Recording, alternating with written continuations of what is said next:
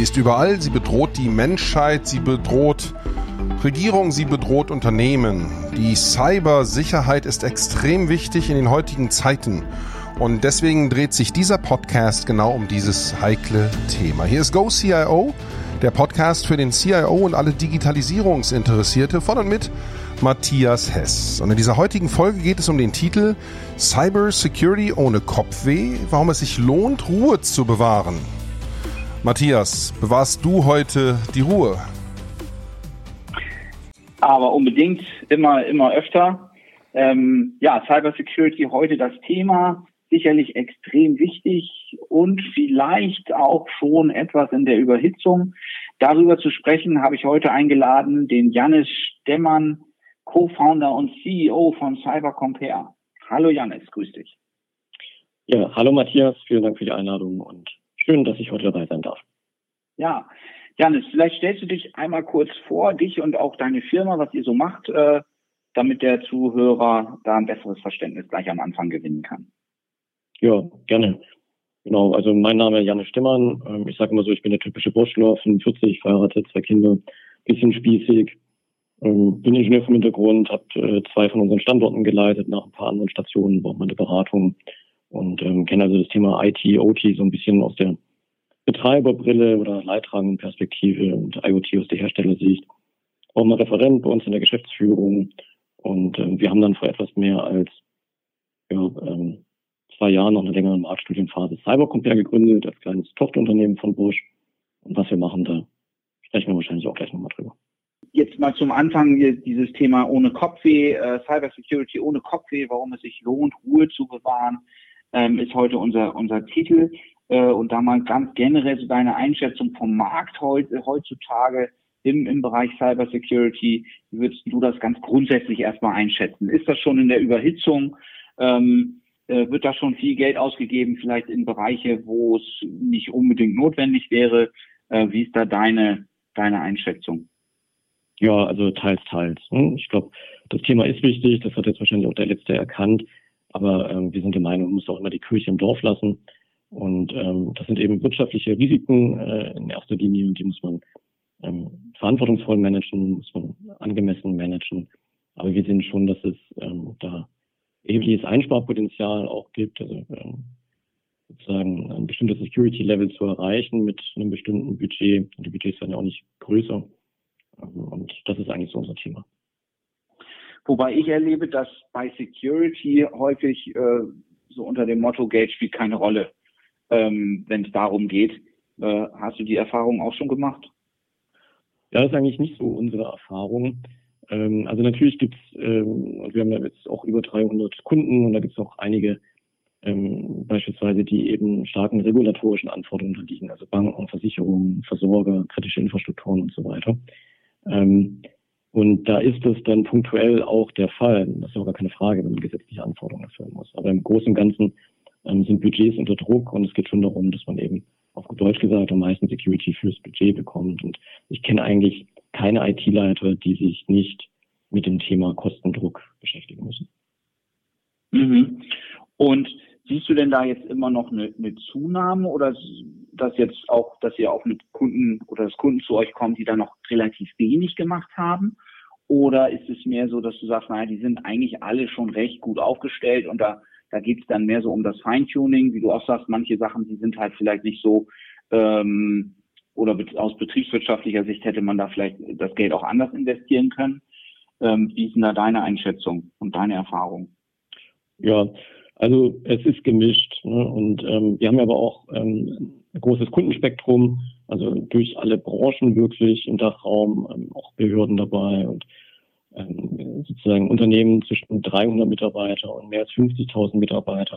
Und dementsprechend ist es ähm, pauschal schwer zu sagen. Die Kunden kommen ja zu uns eigentlich, wenn sie zwei Fragestellungen haben. Das eine ist, sozusagen, womit, ähm, was ist jetzt die nächste Security-Maßnahme, die ich umsetzen sollte? Ähm, wo kriege ich ähm, sozusagen, wo sollte ich den nächsten Euro investieren. Und dann sind aber eben ja auch ganz äh, konkrete Projekte, ähm, die umgesetzt werden sollen und da eben das Thema Angebotsvergleich, also ähm, wo kriege ich das beste Preis-Leistungs-Verhältnis, bei welchem Anbieter oder mit welcher Lösung, mit welchem Service. Das heißt, Janis, ihr geht äh, eine Möglichkeit, äh, wie, ihr, wie ihr in die Unternehmen reingeht, ist einmal zu schauen, grundsätzlich, was hat der Kunde heute schon an äh, IT-Security-Maßnahmen äh, in place. Richtig, dass ihr so eine Art Bestandsaufnahme macht? Genau, Bestandsaufnahme ist eigentlich ein ganz gutes Wort oder wir nennen es auch Diagnostik. Ähm, haben wir inzwischen über 200 Mal gemacht und können es also auch ganz gut einordnen, gehen da ganz pragmatisch ran so ähm, Workshop-basiert und ähm, schauen uns dann einmal 360 Grad das ganze Thema IT-Security an und ähm, sprechen auf der Basis dann nach gängigen Frameworks eben ähm, Empfehlungen aus, Handlungsempfehlungen, was wäre jetzt aus unserer Sicht sinnvoll und wie könnte man das auf eine Roadmap setzen von der zeitlichen Abfolge her. Mhm. Und schaut ihr euch bei dieser Diagnostik jetzt nur die reine Technik an oder schaut ihr auch nach organisatorischen Maßnahmen? Ganz genau. Sprich, ist dann CISO äh, etabliert? Hat der vielleicht auch ein Team? Ähm, ja. Sind die Mitarbeiter geschult und solche Themen? Genau, das meinte ich eben. Ne? Ähm, wir nutzen da natürlich bestehende Frameworks. Ähm, das ist dann für die Unternehmen auch hilfreich, beispielsweise wenn sie mit Cyberversicherungsträgern sprechen. Und das heißt, da geht es wirklich 360 Grad, Technik, Prozesse, äh, Organisation. Und das ist tatsächlich auch, wenn man sich die Handlungsempfehlungen anschaut, dann ist es ganz oft eben nicht das neueste technische Tool, was da aus unserer Sicht äh, an oberster Stelle stehen sollte, ne? sondern das sind eben ganz oft, das ist eine zusätzliche Mitarbeiterin, ein dedizierter Mitarbeiter, der sich um das Thema Security kümmern kann. Ähm, oder manchmal ist es auch so, dass Unternehmen für bestehende Lizenzen schon bezahlen, aber die gar nicht vollständig nutzen oder bestimmte Features nicht nutzen. Also solche Themen sind dann auch dabei. Mhm. Und dann unterstützt ihr in dem zweiten Segment eure Kunden dabei, die richtigen Tools auszuwählen und auch, sagen wir mal, die richtigen Verträge oder auf die richtigen Konditionen oder die günstigsten Konditionen zu bekommen. Ähm, ja, genau. Hab, habt ihr euch da auf bestimmte Dinge spezialisiert oder ist das eigentlich alles, was dann in den Handlungsempfehlungen drinstecken könnte als, äh, als, als Investition? Äh, da kümmert ihr euch quasi um den, um den Einkauf, kann man das so sagen? Ja, genau. Da, das wird manchmal auch so als Facheinkauf als Service oder so äh, gesehen. Aber ich, ordne das vielleicht nochmal ein, weil bei uns steckt ja Compare, also vergleichen im Namen drin. Also darum geht's immer. Und der eine Punkt, den hattest du ja gerade angesprochen mit der Diagnostik, der geht halt um das Vergleichen von Maßnahmen. Ne? Also welche Maßnahme macht jetzt aus unserer Sicht am meisten Sinn für den Kunden? Wo kriege ich am meisten Security für den nächsten Euro, den ich ausgebe? Und dann der nächste Punkt, da geht's eben um den Vergleich von Lösungen. Also das können technische Lösungen sein, das können aber auch Services sein, ein Vergleich von Anbietern und vor allen Dingen eben um den Vergleich von Angeboten, also inhaltlich, technisch, kommerziell, immer mit dem Ziel, das beste Preis-Leistungs-Verhältnis zu bekommen. Und da hattest du ja auch gerade gefragt, Mensch, haben wir uns da auf bestimmte Segmente ähm, äh, konzentriert und es ist aber de facto so, dass wir da inzwischen wirklich ähm, äh, von vorne bis hinten ähm, jede Art von Security-Kategorie, IT, OT, IoT-Security abgedeckt haben. Das heißt, ihr unterstützt quasi auch, ich sag mal, so einen klassischen Prozess, äh, RFP-Prozess, ein RFP zu schreiben, also was sind eigentlich unsere Anforderungen, äh, wer dann welche Firmen sind, sind diejenigen, die das am besten lösen können, dann geben die irgendwelche Proposals ab, die müssen dann verglichen oder miteinander in, ins äh, vergleichbar gemacht werden. Kann man sich das so vorstellen? Ganz genau. Also wir helfen am Anfang beim Requirements Engineering, das heißt also Anforderungskataloge, Lastenhefte, Leistungsbeschreibungen. Und da fangen wir natürlich nicht mit dem leeren Blatt Papier an, sondern nutzen halt das, was schon funktioniert hat, entweder bei Bosch oder bei einem von unseren 300 externen Kunden. Und ähm, dann ähm, begleiten wir den kompletten RFP, können den auch managen. Ähm, je nachdem, das kann eine europaweit Ausschreibung sein für eine große Behörde, das kann aber auch ganz unbürokratisch ein Angebotsvergleich sein oder eine Marktrecherche. Das heißt, ihr zieht tatsächlich quasi, ihr fangt nicht im, im weißen Blatt an, das ist ja schon mal sonst klassische Beratermentalität, ohne das jetzt hier irgendwie zu stark äh, negativ darstellen zu wollen, aber ähm, die, die, verdienen natürlich ihr Geld damit, dass sie möglichst viel, sagen wir, unterstützen, nennen wir es ja. mal so. Äh, sprich, ihr nutzt quasi äh, Dinge aus der Vergangenheit, zieht die aus dieser berühmten Schublade raus und, und damit kann man quasi dann auch schon eine Menge Aufwand sparen, richtig? Ja, also wenn du mir erlaubst, ich hole mal ein bisschen länger aus und du kannst mich dann ja einfach unterbrechen, wenn es zu langweilig wird oder das jetzt irgendwie auf eine Tangente führt oder sowas. Aber es ist genauso, wie du beschreibst. Und aus unserer Sicht ist eben der Cybersecurity-Markt völlig, auf gut Deutsch gesagt, bekloppt. Und zwar von beiden Seiten, von Anbieterseite und von Kundenseite. Ja, auf der Anbieterseite ist es so, dass der größte Kostenblock ist eben nicht die Produktentwicklung, nicht die künstliche Intelligenz oder so, sondern es ist Marketing und Sales. Und fast die Hälfte von den Umsätzen im Bereich Cybersecurity kann man auch nachlesen bei den notierten Unternehmen im Jahresbericht und so weiter. Äh, fast die Hälfte der Umsätze wird für Marketing und Sales ausgegeben. Ja, also ähm, von mehr als äh, ungefähr 7000 Anbietern weltweit und Systemhäusern, Systemintegratoren, Resellern, Distributoren und so weiter. Alle rennen durch die Gegend und brüllen die IT-Leiter an, Kaufmannszeug, sonst bist du nicht sicher. Mhm. Und auf der anderen Seite, auf der Kundenseite, ist es aus unserer Sicht aber auch, äh, ich drücke es mal vornehm aus, nicht optimal, weil da habe ich einen Mitarbeiter, der ist sowieso schon völlig überlastet in der IT, ja, weil ich kann ja im Unternehmen kein Projekt mehr machen, was nicht Schnittstellen zur IT hätte. Und der macht dann zusätzlich zum Tagesgeschäft, kauft der dann ein neues EDR-Tool ein oder ein Managed Stock Service oder sonst irgendwas. Ja, und das macht er typischerweise zum ersten Mal in seinem Leben. Und dann, ja, wie, wie geht er ran? Der geht auf Google und er schaut sich Gartner Magic Quadrant an und G2Peer-Reviews. Ja. Dann lädt er sich die Systemhäuser ein, da irgendwie Bechtle, SVA oder sonst irgendjemandem, bastelt sich ein Excel-Sheet. Ja, die Systemhäuser, die bringen natürlich dann immer ihre Lieblinge, ist klar, da wo sie sozusagen die höchsten ähm, äh, Margen drauf haben. Ähm, und äh, dann baut man da sozusagen über so ein Projekt Kompetenz auf im Unternehmen. Und danach spricht man aber nie wieder mit jemandem drüber, weil es ja Cybersecurity ist, ja streng geheim. Mhm. Ja, und wenn man da also gesamtgesellschaftlich von oben drauf schaut, dann haben wir einfach gesagt, okay, das macht so keinen Sinn. Äh, wir müssen an diesen größten Kostenblock ran und, und das machen wir über eine Einkaufsplattform. Und da bündeln wir die Nachfrage und wir bündeln das Wissen, genau wie du es gerade beschrieben hast. Mhm. Aber wie kann man sich diese Einkaufsplattform vorstellen? Ja, also ganz pragmatisch, je nachdem, wo der Kunde da steht. Es gibt ja auch äh, Kunden, die haben beispielsweise schon Angebote. Die brauchen dann einfach zwei Vergleichsangebote, sagen, Mensch, mhm. welche Anbieter könnt ihr empfehlen oder ne, was, wie muss das aussehen? Welche Optionen sind aus eurer Sicht teuer, aber nicht notwendig? Welche Kriterien sind toll wichtig? Also der Punkt. Ähm, und dann ähm, tatsächlich auch den Angebotsvergleich, also technisch, inhaltlich, beispielsweise Service Level oder irgendwelche Erkennungsfeatures und ähm, dann kommerziell die unterschiedlichen Lizenzierungsmodelle in Szenarien äh, aufbereitet. Ja, eben immer mit dem Ziel, dass der Kunde eine klare Entscheidungsgrundlage kriegt und dann eine gute, eine gute Entscheidung treffen kann. Und ist es da auch deine Erfahrung? Ich kenne das jetzt ja mehr so aus dem mhm. Software-Einkauf, ähm, CRM, ERP-Systeme, äh, dass diese Angebote, die man dann bekommt, sehr schwer miteinander vergleichbar sind. Ähm, aus, aus unterschiedlichen Gründen, andere Definitionen, ja. Ähm, ja. andere Struktur.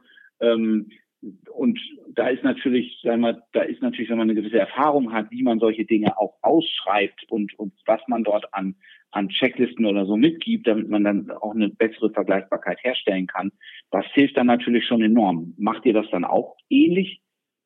Genau. Das geht uns einfach naturgemäß einfacher von der Hand, weil wir haben ja bestimmte Projektkategorien, die machen wir jetzt zum 30. Mal. Ne? Und da haben wir natürlich, das fällt uns einfacher äh, zu verstehen, äh, wie wie irgendein bestimmter Leistungsumfang ähm, dann bei dem Anbieter A genannt wird und ob das beim Anbieter B dann eine zusätzliche Option ist oder da schon mit drin ist. Weil im Bereich Cybersecurity, das weißt du ja, da ist nichts normiert. Jeder darf sich da fleißig neue mhm. Begriffe ausdenken im Marketing, Advanced Threat Hunting und Threat Intelligence und äh, hast du nicht gesehen. Das ist mal Punkt eins, also von der inhaltlichen Seite. Und dann hängt ja immer damit zusammen, ähm, wie teuer wird's denn, was kostet das eigentlich? Und das ist auch ganz interessant. Da bauen wir natürlich Stück für Stück ähm, Preisdatenbanken auf und können dann sehr gut einschätzen, ist das ähm, äh, sind die Preise, die da angeboten werden, wirklich fair. Aber das hängt dann eben auch sehr stark ab über den Vertriebskanal ähm, und ähm, über die kompetitive Situation. Der Markt scheint verrückt zu sein. Das definiert hier heute unser Gast im Podcast. Hier ist Go CIO, der Podcast für den CIO und alle Digitalisierungsinteressierte. Und unser Gast ist Janis Stemmann von Cyber Compare. Er sagt, fast die Hälfte aller Ausgaben im Bereich dieser Cyber Security Anbieter weltweit wird für Marketing und Sales ausgegeben. Wie sind da wirklich glaubhafte Produktinvestitionen abgebildet? Er sagt, dass ganz viele im Markt anbieten und dabei tatsächlich auf überlastete Mitarbeiter im Einkauf treffen. Und hier gilt es heute, neue Ideen zu finden. Matthias Hess hat ganz bestimmt eine nächste. Ja, da kommen wir schon mal zum, zu den Kollegen aus dem Einkauf ähm, und, und IT. Das ist häufig, wie ich es erlebe, ähm, ja, werden die da gerne mal außen vor gelassen und, und sind auch gar nicht so unglücklich, weil sie sich damit eh nicht auskennen. Mhm. Äh, wie ist denn dazu eure Erfahrung? Ja, am besten wird das Ergebnis, wenn man es zusammen macht. Also wenn man äh, frühzeitig ähm, sozusagen Einkauf und Fachabteilung eben anwendet. Hoffentlich, oder häufig gibt es ja auch äh, auf der Anwenderseite, also von der Fachabteilung, dann Leute, die man mit ins Boot holen sollte. Und das ist natürlich unser Metier. Aber wie gesagt, ähm, es macht einfach Sinn, das zusammen zu machen und nicht alleine. Und das ist so die Grundidee bei Cybercompare. Man könnte ja so ganz altmodisch sagen, wir sind so eine Art Einkaufsgenossenschaft, wo wir jetzt ähm, eben mehr als 300 Unternehmen und öffentliche Stellen sich zusammengeschlossen haben. Ja, macht ja auch absolut Sinn, weil ich erlebe das ja auch immer, wenn man so ein ERP oder CRM oder welches System auch immer ausschreibt, dann macht man das in der Regel einmal. Und äh, vielleicht macht man es in seiner Karriere, man versucht es dann häufig zu vermeiden, indem man dann den Ruhestand sucht, zum Beispiel äh, bei ERP-Einführungen oder so. Äh, nichtsdestotrotz ist, ist halt der Erfahrungsschatz dort sehr gering. Äh, und jeder, der, der Dinge zum ersten Mal tut, so geht's mir auch immer in allen Lebenslagen, äh, wenn man das zum ersten Mal macht, dann, dann, dann braucht man länger, macht Fehler, es ist teurer. Und von daher finde ich das eigentlich eine super, äh, super Idee und super Umsetzung, wie ihr das macht, dass, dass ihr quasi ein Unternehmen hier helft, ähm, mit eurer Erfahrung eben schon x-mal gemacht und dieses eben auch, sag ich mal, dann, so wie sich das jetzt auch anhört, auch zum Wohle des Kunden so zu nutzen und nicht äh, so zu tun, als ob, oh ja, das machen wir jetzt zum ersten Mal und jetzt machen wir es, jetzt fragen wir nochmal ganz spezifisch, äh, was denn eure Besonderheiten sind. Ähm, sondern, mhm. sondern schon, wenn ich das so richtig interpretiere, also in so eine, in so eine Art Standardisierung auch reinzugehen. Auch wenn, wie du gesagt hast, das sehr schwierig ist im IT-Bereich generell, äh, versuchen ja alle immer, sagen wir, dieses, dieses, versuchen irgendwie alle immer zu erreichen, äh, mit, mit mehr oder weniger Erfolg. Und, und wie du auch gesagt hast, es gibt da keine Norm in dem Sinne, wie wir sie aus anderen Industrien kennen, ähm, sondern jeder denkt sich da halt auch immer mal wieder was, was Eigenes aus und dann ist natürlich die Vergleichbarkeit auch entsprechend schwierig. Ganz genau. Und die Standardisierung ist ein, ist ein richtig guter Punkt. Ähm, ja, und ich, ich glaube, ähm, interessant ist auch, ähm, weil du ja gerade gesagt hattest, so die Interessen des Kunden zu vertreten, da hilft uns einfach die Unabhängigkeit, die wir haben, komplett von den Anbietern. Mhm. Das würden die anderen aber auch sagen, oder? Ja, das weiß ich nicht. Ähm, so was wir vom Markt gespiegelt bekommen, ist schon, dass wir Stand heute die einzigen sind, sodass wir das für uns in Anspruch nehmen können. Ähm, und das ist, glaube ich, schon auch ganz interessant. Ähm, bei uns ist es so, dass der Kunde uns bezahlt. Der bezahlt Projektpauschalen und wir kriegen eben keine Provisionen von den Anbietern, keine, ähm, ich sag mal, Discounts auf Listenpreise. Jeder kennt die mhm. Projektpreise und Boni und Rückvergütungen am Quartalsende und Jahresende. Das kennen wir alles, das Spiel, aber das machen wir nicht mit, sondern uns ähm, bezahlt der Kunde ähm, eine Pauschale. Und ähm, das hilft uns natürlich an der Stelle, die Interessen des Kunden zu vertreten. Aber du sagtest vorhin auch, dass ihr die, die Nachfrage quasi auch in gewisser Weise bündelt und damit auch bessere Einkaufskonditionen erreichen könnt? Ja, das ist teilweise auch so. Das machen wir natürlich insbesondere über das Thema Datenbank, oder? Und wir dann Price Benchmarking machen können. Und ich sage mal, es gehört ja beides dazu. Also sowohl Leistungsumfänge als auch Kosten eben für bestimmte Umfänge. Mhm. Und wenn wir jetzt nochmal auf den Titel zurückkommen, Cyber Security ohne Kopfweh, warum es sich lohnt, Ruhe zu bewahren. Ähm, dieses Thema Kopfweh ist ja auch eins eurer, äh, eurer, eurer Schlagworte, sage ich jetzt mal so ein bisschen flapsig. Ähm, erlebst du denn tatsächlich, dass die, die Leute da ja, Kopfweh oder ver, na, verzweifelt ist jetzt vielleicht schon ein bisschen zu weit gegriffen, aber dass sie na, ein bisschen hilflos auch sind in diesem, in diesem Markt, der da, der da draußen ist, der total unübersichtlich ist? Also der Markt ist intransparent und das hilft natürlich, wenn man jemanden dabei hat, der einem da ein Stück weit zur Seite stehen kann.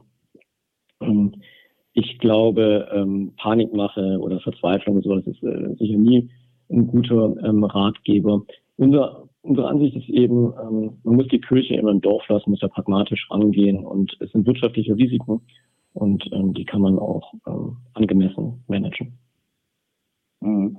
Wirtschaftliche Risiken meinst du auch mit, da ist jetzt kein Leben in Gefahr, da ist noch keiner verletzt worden äh, durch, durch jetzt äh, Vernachlässigung dieses Themas. Ähm, und es ist, glaube ich, zumindest mir jetzt nicht bekannt, auch noch kein Unternehmen irgendwie in die Insolvenz gegangen.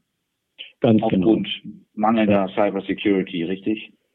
Ja, also man muss äh, das immer ein Stück weit relativieren. Aber ähm, wir kennen Stand heute kein gesundes Unternehmen. Also ich sag mal Cashflow positiv und nicht überschuldet, das alleine durch einen Cyberangriff in die Insolvenz getrieben wurde. Das kann man ja auch einfach nachvollziehen. ähm, da würde man ja immer einen Überbrückungskredit bekommen oder Lieferantenkunden würden auf jeden Fall helfen. Ja. Und genau wie du gesagt hast auch, alleine auf Deutschlands Straßen sterben jedes Jahr 2.000 bis 3.000 Leute im, ähm, äh, sozusagen im Verkehr jedes Jahr. Und ähm, ich glaube, durch Cyberangriffe ist noch niemand ernsthaft verletzt worden oder getötet worden. Zum Glück. Mhm. Wollen wir hoffen, dass es so bleibt. Jetzt hattest du ja in unserem, äh, in unseren Gesprächen vorher auch äh, mal erwähnt, Mensch, eigentlich kann man das Thema jetzt, was die, was das Lösegeldzahlungen angeht oder eben diese, diese Kriminalität, die in der Richtung herrscht, relativ einfach beenden? Ja, ob man es beenden kann, das weiß ich nicht, aber ich glaube ähm, schon, ich meine, das führt jetzt weg von dem Thema Cybercompare und mhm. Einkaufsplattform. Aber ähm, ich denke schon, ähm, dass wenn wir uns andere Branchen anschauen, ähm, dass, da gibt es ja Konzepte wie Auffangfonds beispielsweise bei Versicherungen oder Banken auch. Und ich denke, ein ähnliches Konzept könnte man eigentlich auch im Bereich Ransomware ähm, ansetzen, weil ich den Eindruck habe, ähm, das Thema Strafverfolgung ähm, ist einfach schwierig. Ja, ich äh, lese dann manchmal von Erfolgen, ähm, die die Behörden da haben, die die Polizei hat auch zum Teil ne, länderübergreifend. Ich finde es richtig cool, muss ich wirklich sagen, und sehr beeindruckend auch, dass das gelingt. Aber in den meisten Fällen habe ich schon den Eindruck, dass es für die Angreifer sehr risikolos ist, da Lösegelder zu erpressen. Und ähm, ja, wenn wir so eine Art Auffangfonds hätten und es gleichzeitig gekoppelt eben, damit das äh, sozusagen es untersagt ist, Lösegelder in Kryptowährungen zu bezahlen, dann könnte ich mir vorstellen, äh, dass das für die meisten Angreifer eben gar keinen Business Case mehr gibt, äh, mhm. das zu versuchen. Also insbesondere diese Kryptowährungszahlung von Lösegeld ist, glaube ich, ja sehr ähm, beliebt, um es mal so zu sagen. Dann, dann sind die Möglichkeiten da wahrscheinlich auch schon sehr eingeschränkt. Ne? Ja, also mein Eindruck ist, ich bin kein Spezialist und ich verstehe schon, dass mhm. jeder, der da äh, sozusagen Verfechter von Kryptowährungen ist, der wird sich jetzt wahrscheinlich total empören und so ist klar. Ich verstehe schon, es gibt auch ähm, äh, gute Use Cases von, von Bitcoin, Monero und so weiter und Ethereum. Ähm, ich bin ja äh, sozusagen ähm, auch technikbegeistert selbst, deswegen verstehe ich das schon, bin halt irgendwie, ähm, will das gar nicht abstreiten. Aber mhm. ich denke, das Internet äh, gab es schon länger ja, als irgendwie Bitcoin. Und vernetzte Computer in Unternehmen gab es schon viel länger als Bitcoin. Und ich habe den Eindruck, dass das Thema Ransomware ähm, schon aufgekommen ist mit, mit Kryptowährungen. Ja. Und ähm, ich glaube auch, äh, das lässt sich schwierig abstreiten, dass äh, wenn es jetzt, wenn man äh, Lösegeldzahlungen verbieten würde oder äh, Kryptowährungen nicht mehr zulassen würde dafür, äh, dass das nicht einen Einfluss darauf hätte und dass die mhm. Angriffe wahrscheinlich zurückgehen würden. Also, dass sie auf Null gehen, das glaube ich nicht. Ja, es gibt ja auch immer Staatsakteure, es gibt andere Gründe, äh, Daten zu klauen beispielsweise. Aber ich glaube, dieses Thema räuberische Erpressung, ähm, das könnten wir, glaube ich, da könnten wir einen Schritt nach vorne gehen. Mhm. Begleitet ihr da den Kunden auch, die jetzt, äh, sagen wir, wenn die euch anrufen und sagen, boah, wir sind jetzt gehackt worden, bitte helft uns? Ja, klar, wir versuchen dann schnell einen Anbieter zu finden. Das ist ja sozusagen unser Metier. Ne? Und ähm, äh, wir unterstützen den Kunden dann da möglichst schnell einen erfahrenen Dienstleister zu bekommen. Es gibt ja beispielsweise auch von BSI eine Liste zertifizierter Dienstleister oder qualifizierter Dienstleister äh, für das Thema Incident Response, so Notfälle.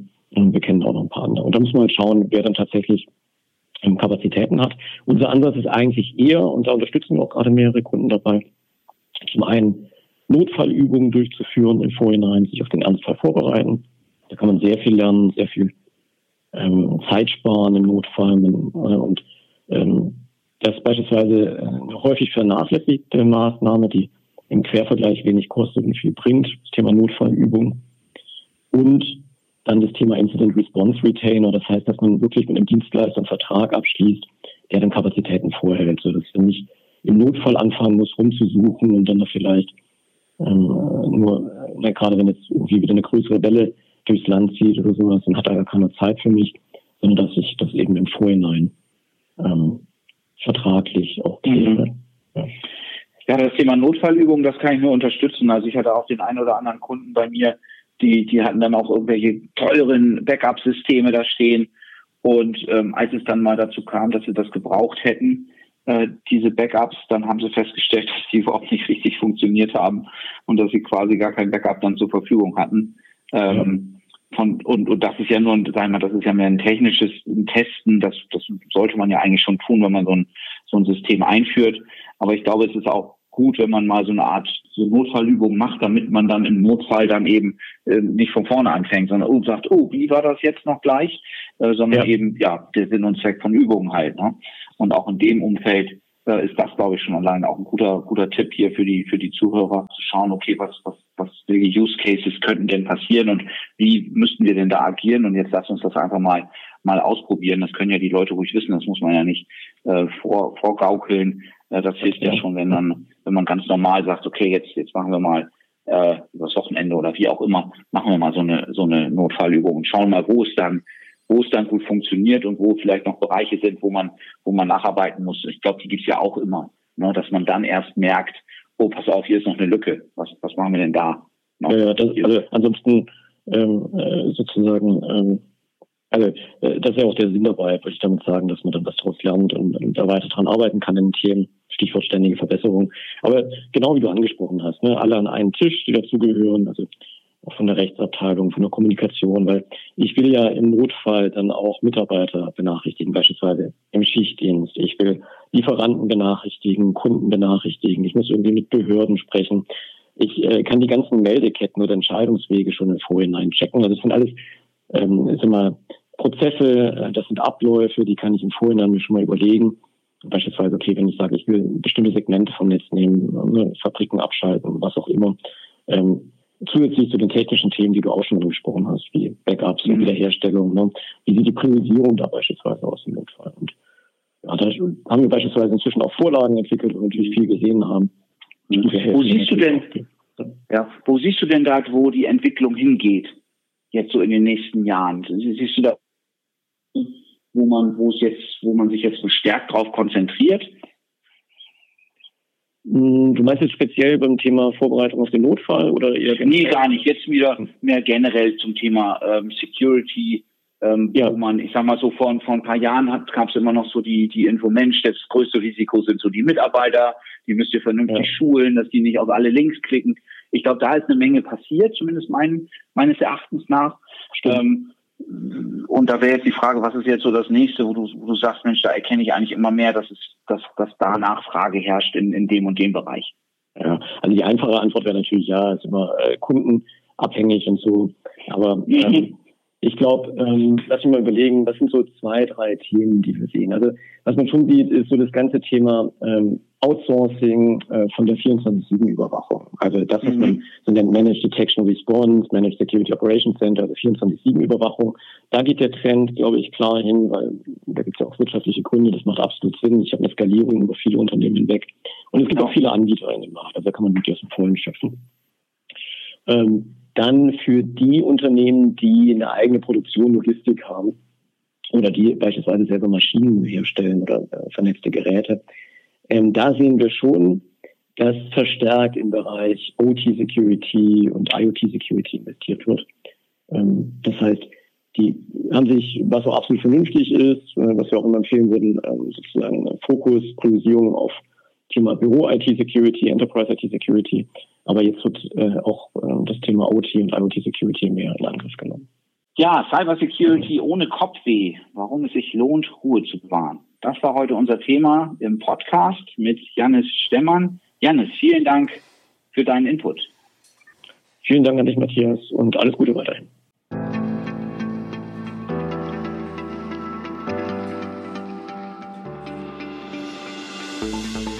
Es gibt also keine Normen der Vergabe und eine Vergleichbarkeit ist kaum gegeben. Cybercompare sagt, wir sind vorne, weil wir markenunabhängig beraten können, Cybersecurity herstellen können für die vielen hundert Unternehmen aller Branchen, die man betreut. Das war Go CIO, der Podcast für den CIO und alle Digitalisierungsinteressierte von und mit Matthias Hess mit dem Podcast-Titel Cybersecurity ohne Kopfweh, warum es sich lohnt, Ruhe zu bewahren. Heute mit Janis Stermann von Cyber Compare.